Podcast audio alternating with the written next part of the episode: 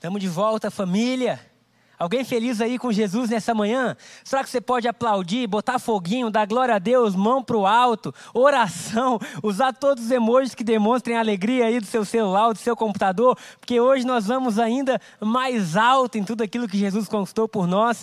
Eu, particularmente, estou muito feliz por tudo que Deus tem feito, sabe? Essa quarentena ela veio é, ninguém esperava que isso acontecesse, mas de tudo aquilo que acontece fora do nosso controle, nós podemos penetrar naquilo no coração de Deus e dos momentos mais difíceis retirarmos momentos de vitória, momentos de alegria, e no meio disso tudo meu coração tem achado uma alegria que não tem fim. A Bíblia fala que o reino de Deus, ele é paz, ele é justiça e ele é alegria no Espírito Santo. E eu quero hoje falar o tema da pregação para vocês. Muitos já viram quando entraram no início do vídeo, mas alguns ainda não viram. Eu quero dizer que o tema de hoje é o amor grita.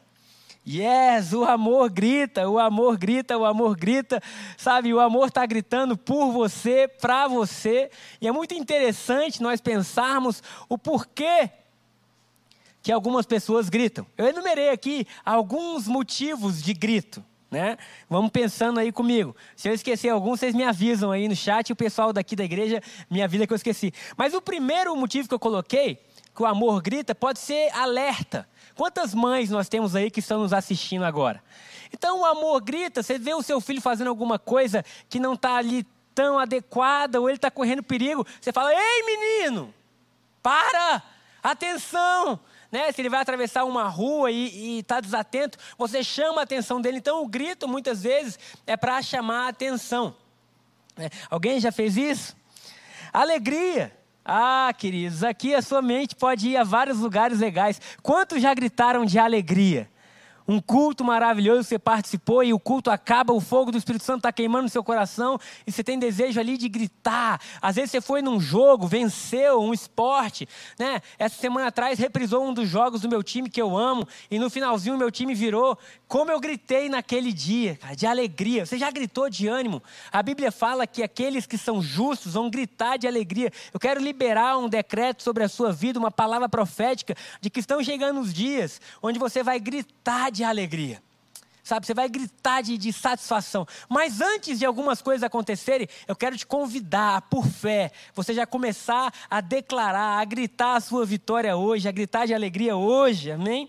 Outro motivo, e esse motivo foi o motivo, quando eu coloquei no Google, né, que hoje é o nosso dicionário, botei lá assim, né, por que, que as pessoas gritam? Acredite, o único motivo foi esse, raiva.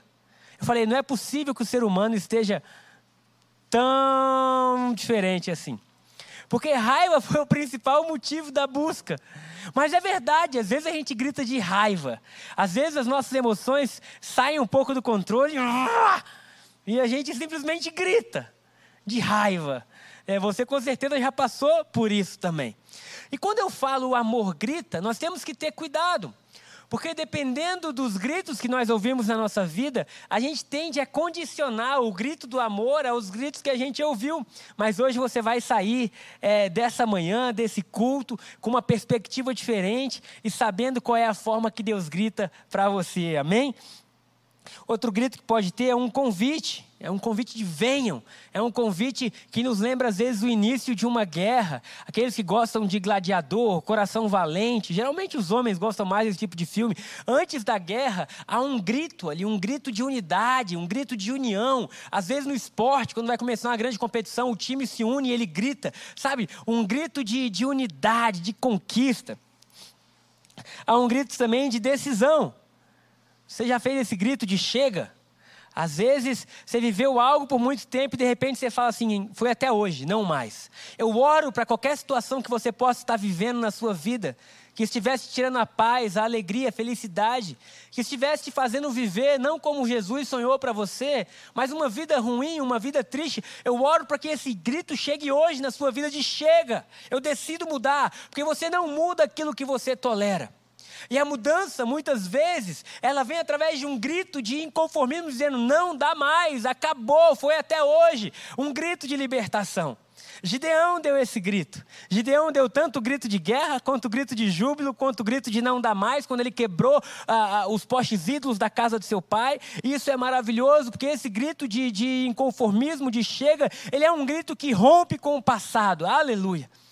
Eu vou chegar no meio da pregação agora, aqui na introdução, que é o grito de Jesus na cruz, dizendo: está consumado, chega, acabou uma era, está abrindo uma nova era. Sabe, durante esse período aí de quarentena, que já está quase no final, nós estamos declarando vida sobre o Brasil, vida sobre as cidades, mas chega um momento onde, onde você precisa declarar sobre a sua vida mesmo: chega. Às vezes nós tentamos controlar tanto o que está fora, que esquecemos de controlar aquilo que está dentro de cada um de nós.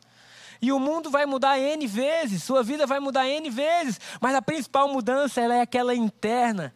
É por isso que muitas vezes a gente já falou que o reino de Deus não está fora, mas está dentro de cada um de nós. Então, há o grito de, de mudança, há o grito de decisão, há um grito também de socorro.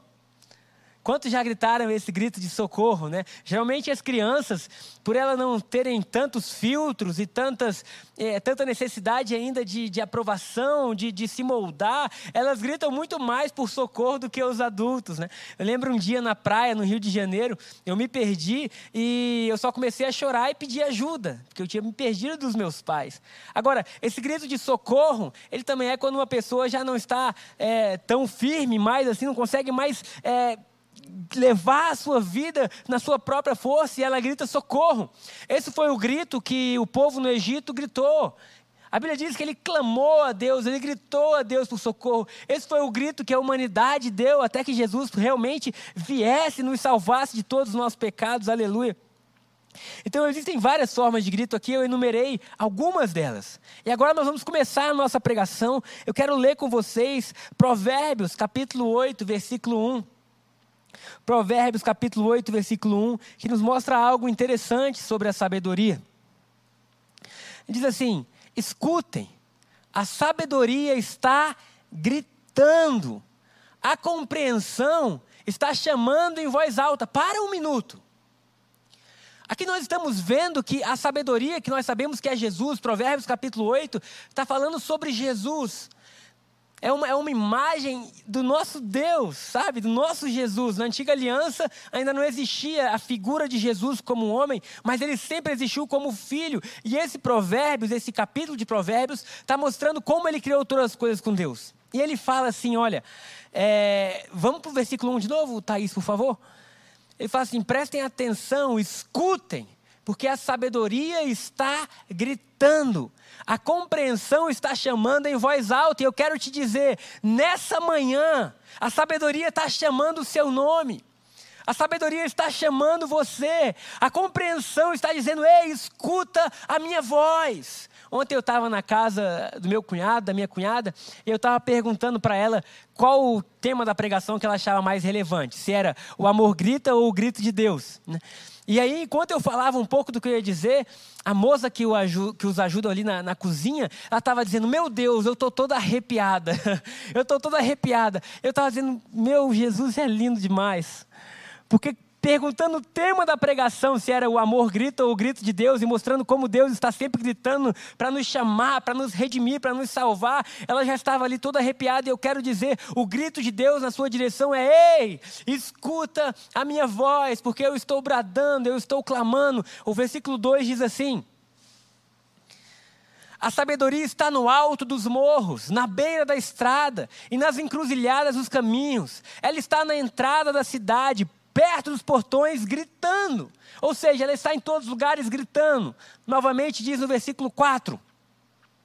Eu estou falando com todos vocês e faço um pedido a todos os moradores da terra. Você já imaginou Deus fazendo um pedido a você?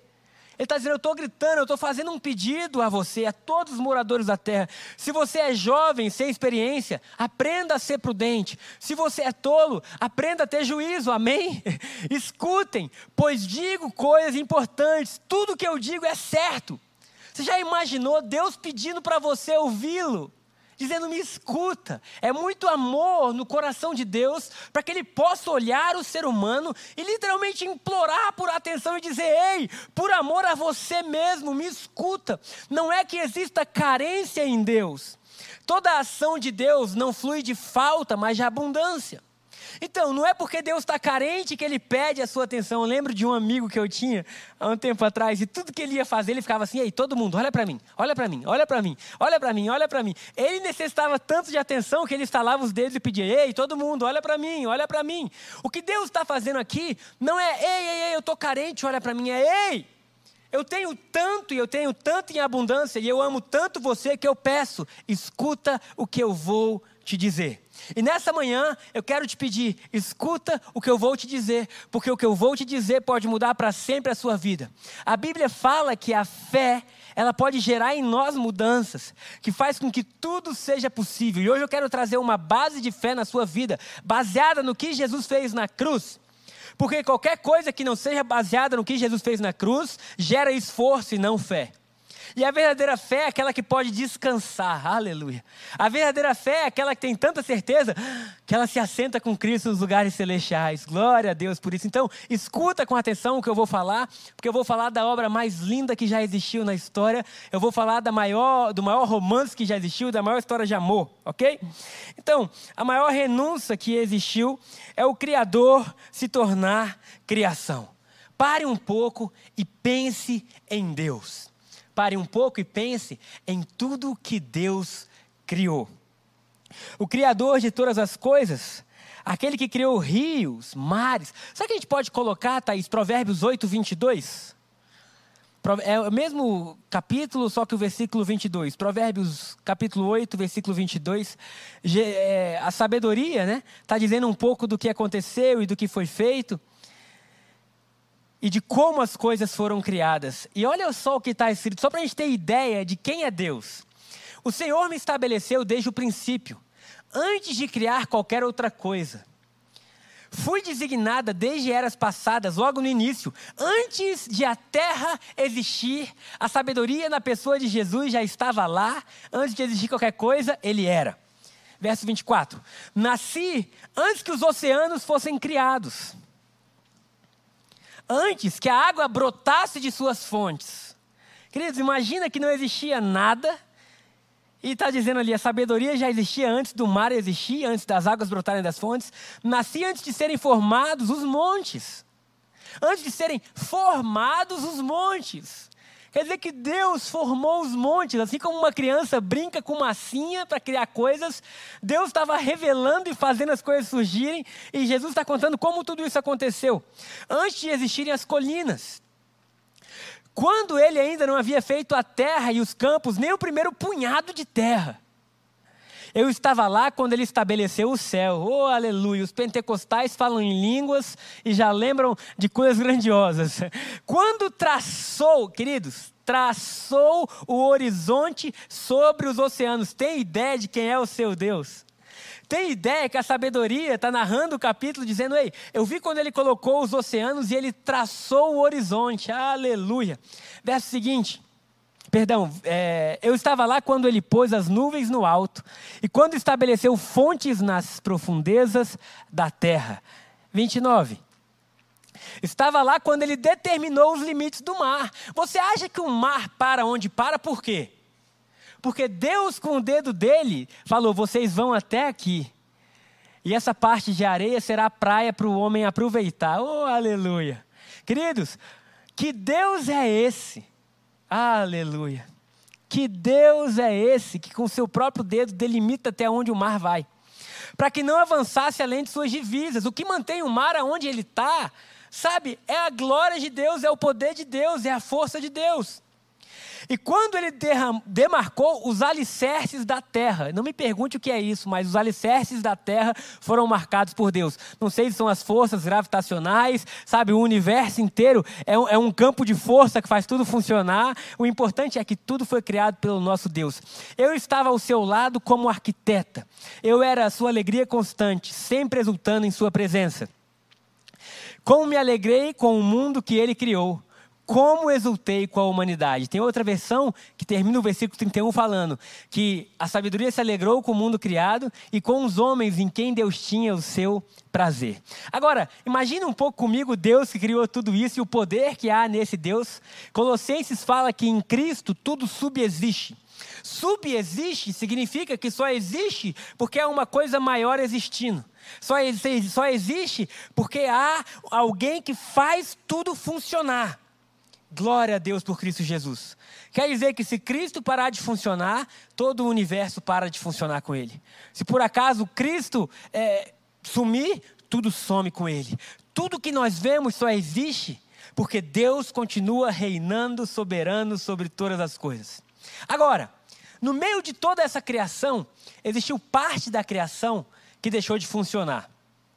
Uma pequena parte de tudo que foi criado, uma pequena parte, mas uma parte muito linda, e a parte que tinha o coração de Deus deixou de funcionar no Éden. Agora, imagina que um criador de inúmeras coisas e inúmeras patentes, talvez, imagina Thomas Edison, que inventou, talvez, é, talvez não, ele foi considerado o maior inventor do século, o maior gênio do século, de tanta coisa que ele criou. Imagina que uma coisa que ele tivesse feito tivesse dado errado. O que, que será que ele faria? Ou imagina tudo que você criou na sua vida, se uma coisa tivesse dado errado. A maioria de nós, e provavelmente os grandes inventores, teriam deixado de lado. Mas o grande Criador não deixou de lado. O grande Criador, quando viu que a sua criação tinha sido é, exposta ao erro e havia caído, ele não abandonou a criação, pelo contrário, ele se tornou criatura. Agora, a mais linda história de amor começa em um Deus que pode fazer todas as coisas, reduzindo seu poder e nascendo como um bebê. Ai, queridos, dá a sua imaginação. Você imaginou já que o Deus que criou tudo que a gente vê, de repente ele nasce como uma criança para restaurar o homem? Imagina os anjos vendo, imagina a natureza vendo, rapaz, aí está o Criador de todas as coisas. Então Deus, quando ele quis refazer, ele não descartou, mas se tornou. Se tornou como homem, se tornou como cada um de nós. Então o Deus do universo, aquele que sustenta o universo, o que mediu o mar na palma de sua mão, agora nasce como um bebê. O Deus que nunca teve limites, agora está limitado pelo seu próprio amor. O Deus que falava e tudo era criado, o Deus que mudava e tudo era transformado, agora ele mesmo se limita. Você já imaginou Jesus sendo Deus tendo que dormir? A Bíblia fala que o nosso Deus não dorme, mas agora, como homem, ele tem que dormir. Agora, como homem, ele sente cansaço, ele sente, sabe, preso a esse corpo. Mas o mais interessante é que, por mais que ele estivesse em um corpo, e os seus sentidos agora estivessem limitados também por um corpo físico, a sua mente nunca foi limitada. Jesus nunca viveu segundo padrões terrenos, mas sempre segundo padrões celestiais. Ele nunca deixou que a sua cultura celestial fosse mudada por uma cultura terrena e ele nunca esqueceu quem ele era. De tal forma que quando ele está em uma tempestade, ele fala novamente ao mar. Os discípulos estão preocupados, mas ele se levanta e fala: Ei, mar, aquieta-te Aquieta-te, porque eu sou o Criador de todas as coisas. Assim como com a sua própria mão ele colocou os limites de aonde o mar poderia ir, ele também é poderoso para acalmar o mar. Toda a natureza o reconhece. Árvores secam, tempestades param, o vento obedece. O mar muda ali a sua matéria para que ele pudesse caminhar sobre as águas. Todo mundo sabe quem Cristo é. Mas o homem a quem ele veio resgatar, não. ah, meu Deus que tormenta. Porque a natureza que continua restaurada olha para ele e fala: Ele é Deus. Tudo, tudo, tudo, tudo obedece. Mas o homem o compara a Moisés, a Elias. Tem ideia do que é você comparar o Criador com qualquer parte da criação? É tão pequeno. E ele, de forma incrível, ele não, ele não para, ele não se sente, ele não se sente assim afligido por isso. Ele continua amando. E ele fala: Olha, se vocês soubessem quem eu sou, vocês dariam glória. E é verdade. Agora, da mesma forma que a mentalidade de Jesus nunca foi condicionada a este mundo, ele está abrindo a possibilidade da nossa mentalidade, que era condicionada aos padrões terrenos, alcançar um novo tipo de voo. Sairmos daquilo que nos limitava e alcançarmos agora a nossa verdadeira essência, o nosso verdadeiro lugar de origem. Então, o Criador se torna criatura, abre mão de tudo, para ser por 33 anos como um homem. Eu coloquei aqui uma chavinha dizendo: agora não confunda. O Evangelho não é tornar Jesus como somos. Isso só aconteceu por 33 anos para que então a criação pudesse ser de volta como Criador. Aleluia, aleluia, aleluia. O principal alvo do Evangelho não é tornar Jesus como você é, isso aconteceu por um curto período de tempo na história, para que agora, para sempre, você pudesse ser como Ele é. O Evangelho não é reduzir Jesus a você, isso teve que ser feito para que o pecado fosse pago. O Evangelho é a possibilidade de restaurar você, a sua imagem e semelhança. Na verdade, a imagem e semelhança que você foi criado de acordo com a imagem de Deus. Aleluia! Se prepare, porque os seus sonhos estão prestes a mudar, a sua visão está prestes a mudar. A Bíblia diz assim: tudo é possível aquele que crê. Agora, tudo é possível, não aquele que crê que tudo é possível. Tudo é possível aquele que crê em Cristo. Há uma grande diferença nisso. Porque não é o fato de você crer que tudo é possível, que tudo é possível. É o fato de você crer em Jesus, que aí tudo se torna possível.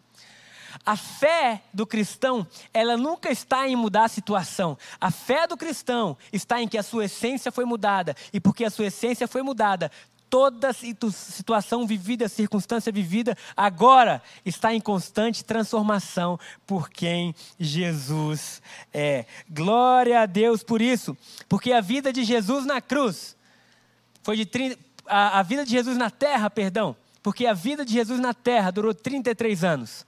Sua morte e ressurreição, três dias. Mas o fruto do seu trabalho é eterno. Começou e não vai mais acabar. Começou e não vai mais parar. Tudo aquilo que nós temos vivido como herança só vai aumentar. Glória a Deus por isso. Será que você pode dizer amém? Será que você pode dizer eu recebo?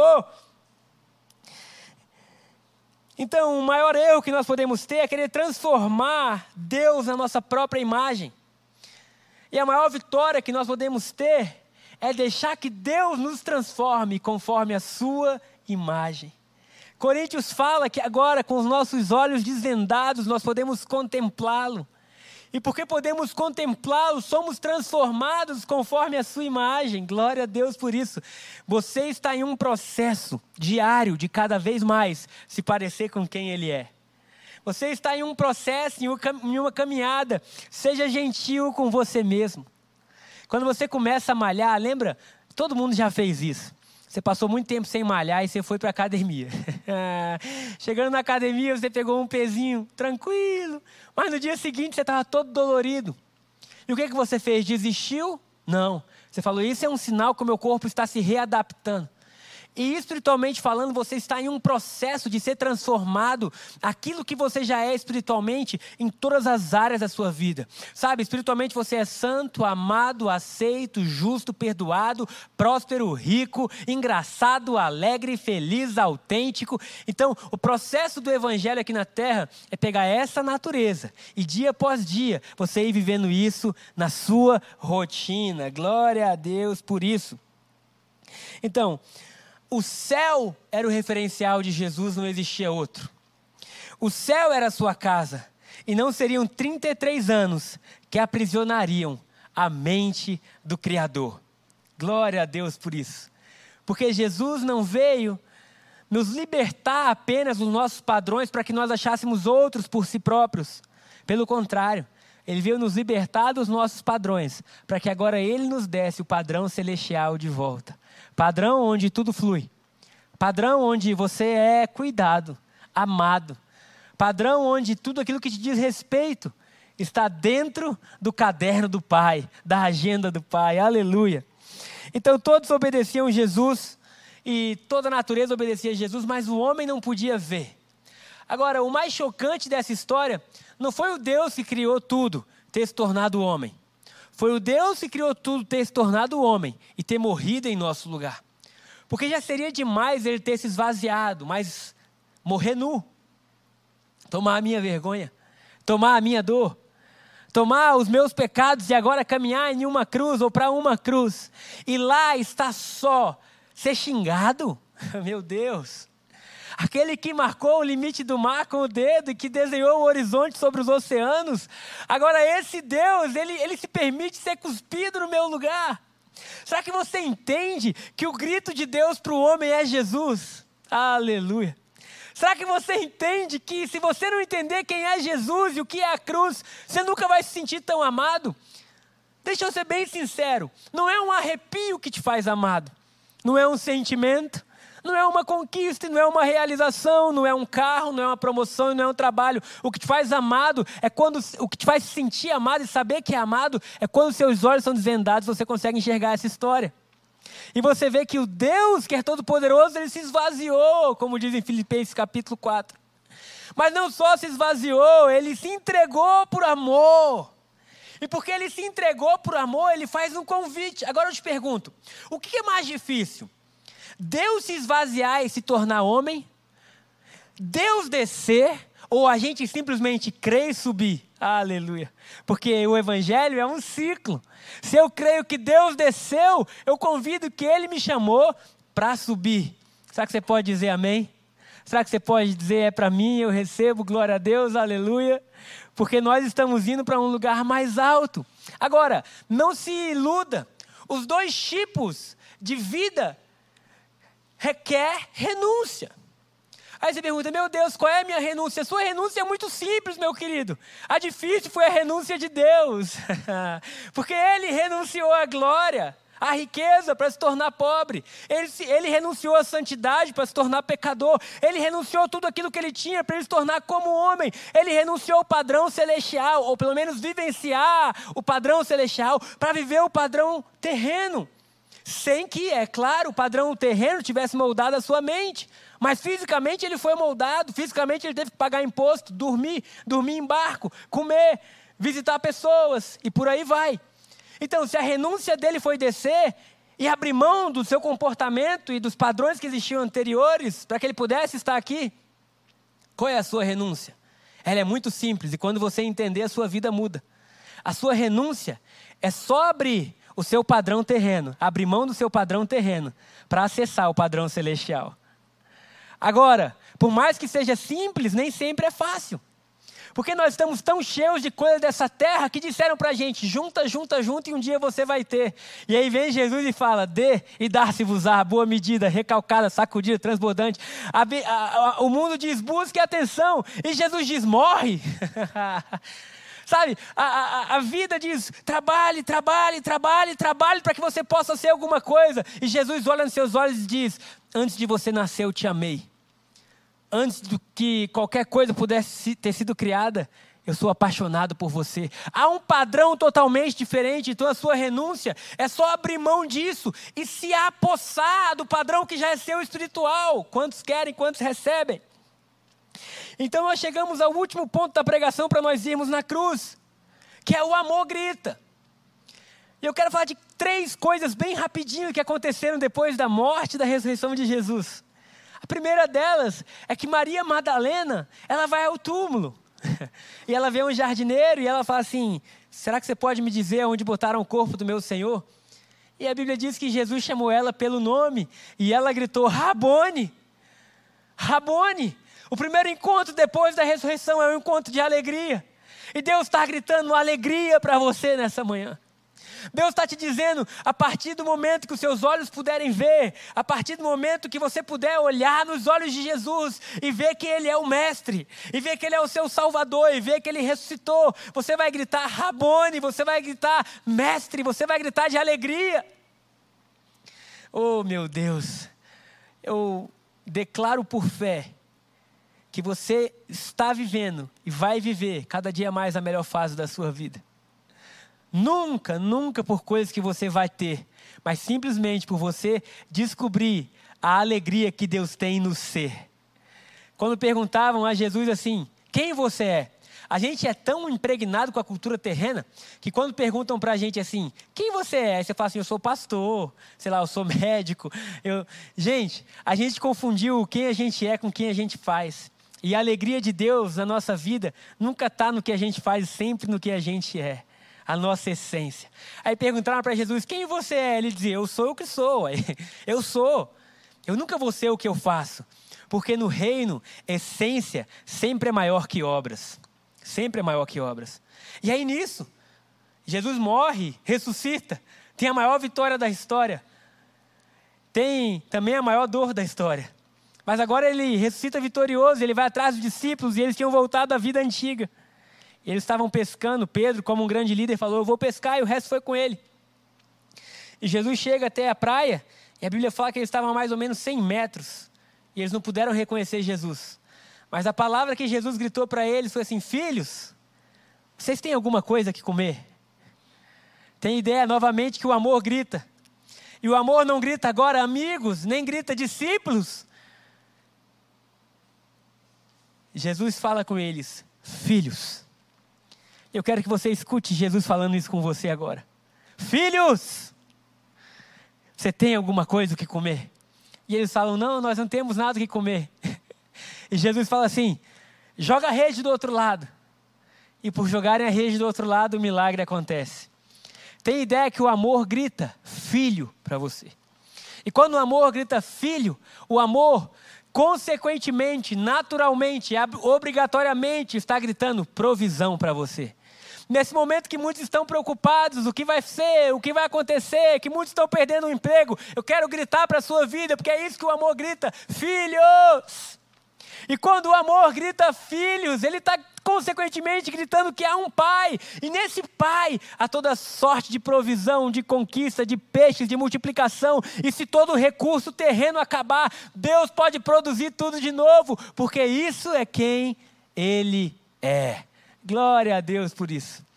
E a última coisa que eu quero dizer após a ressurreição: primeiro, então, foi Maria, que ela grita de alegria. Depois, os discípulos que gritam sabendo que são filhos, gritam de alegria por provisão. Eu quero dizer que o amor está gritando por você. Não gritando para você, não gritando qualquer outro grito a não ser por você. O amor te procura. Jesus foi atrás daqueles discípulos e Jesus está indo atrás de você nessa manhã. Jesus está indo atrás de você todos os dias para dizer: Ei, eu te amo. Ei, eu te amo. Ei, eu quero transformar radicalmente a maneira que você vive. Agora, você precisa de uma escolha. Assim como ele escolheu renunciar tudo aquilo que ele tinha para descer e se tornar homem, eu quero te convidar a renunciar tudo aquilo que você aprendeu para que você possa crer que Ele te tornou como Ele é. Eu agora lanço por terra ansiedade na sua vida, estresse, medo, medo da falta, brigas, raiva, porque agora, pela fé, por tudo aquilo que Ele fez, você se tornou como Ele é.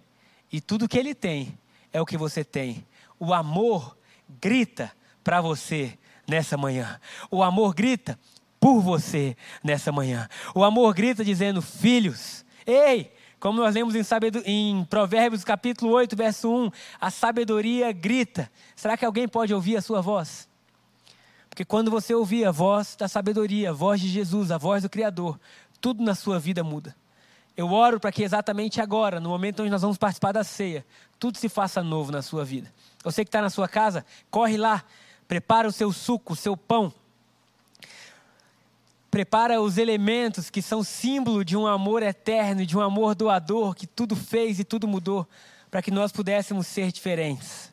Queria pedir, Patrick Wellington, a ceia.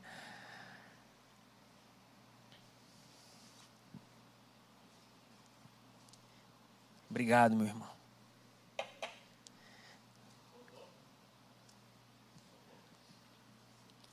Eu vou chegar, vou descer um pouquinho aqui. Wesley, você me acompanha? Aqui está o símbolo da vitória de Jesus na cruz. Aqui está o símbolo de que ele desceu. Mas aqui está o símbolo não só que ele desceu, mas que ele subiu. A Bíblia fala do batismo, que é o momento onde nós somos sepultados com ele e também somos ressuscitados com ele. Durante boa parte da minha vida, e glória a Deus por essa parte, eu ouvi de um evangelho que era morte era constantemente morrer.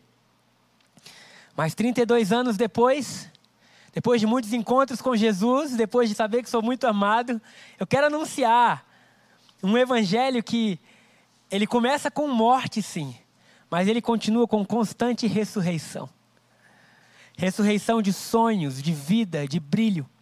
Ele não morreu para que você morresse, pelo contrário. ele morreu para que você tivesse vida e vida em abundância. E eu quero pedir agora para você que crê, fique em pé aí no seu lugar, na sua casa, com uma postura de fé. Fique em pé crendo que Ele te chamou para reinar, para governar. Fique em pé crendo que tudo aquilo que Ele preparou é seu também. Eu declaro que a sua vida não vai ser vivida pelos padrões dos seus pais, pelos padrões das possibilidades que você tem, mas que a sua vida vai ser vivida por tudo que Jesus conquistou por você na cruz. Assim como ele desceu, nós vamos subir. Aleluia. Assim como ele veio, é um convite para nós sermos como ele. Como eu falei, o ponto central da pregação é: não se engane. O evangelho não é Deus te tornar perdão, o evangelho não é Deus se tornar apenas como você. Isso aconteceu por 33 anos. A força do evangelho está em Deus te tornar como ele para sempre. Pai, aqui está o sangue e em minha mão também está o pão. Sangue que representa morte, pão que representa sua carne sendo partida por nós, mas que representa também ressurreição. E nós te agradecemos pelo grito do amor nós te agradecemos, Deus, porque Jesus é o teu grito. Jesus, o grito de Deus. Jesus, o grito de Deus. Jesus, o grito de Deus. Aleluia! Jesus, o grito de reconciliação. Jesus, o grito de salvação. Jesus, o grito de amor. Jesus, o grito que diz: Vinde, benditos, filhos do meu Pai, tomai posse do reino que Ele vos deu. E nessa manhã, que ao ingerir esses elementos, a vida de Deus, a vida da era por vir, que não foi feita para ser vivida só na era por vir, mas agora, possa tomar conta de você, da sua mente e do seu coração. Eu oro para que, ao ingerir os alimentos, ao comer, ao beber, você seja tomado por toda a plenitude de Deus. Amém? O louvor vai ministrar. Enquanto louvor ministra, você pode ceiar aí na sua casa.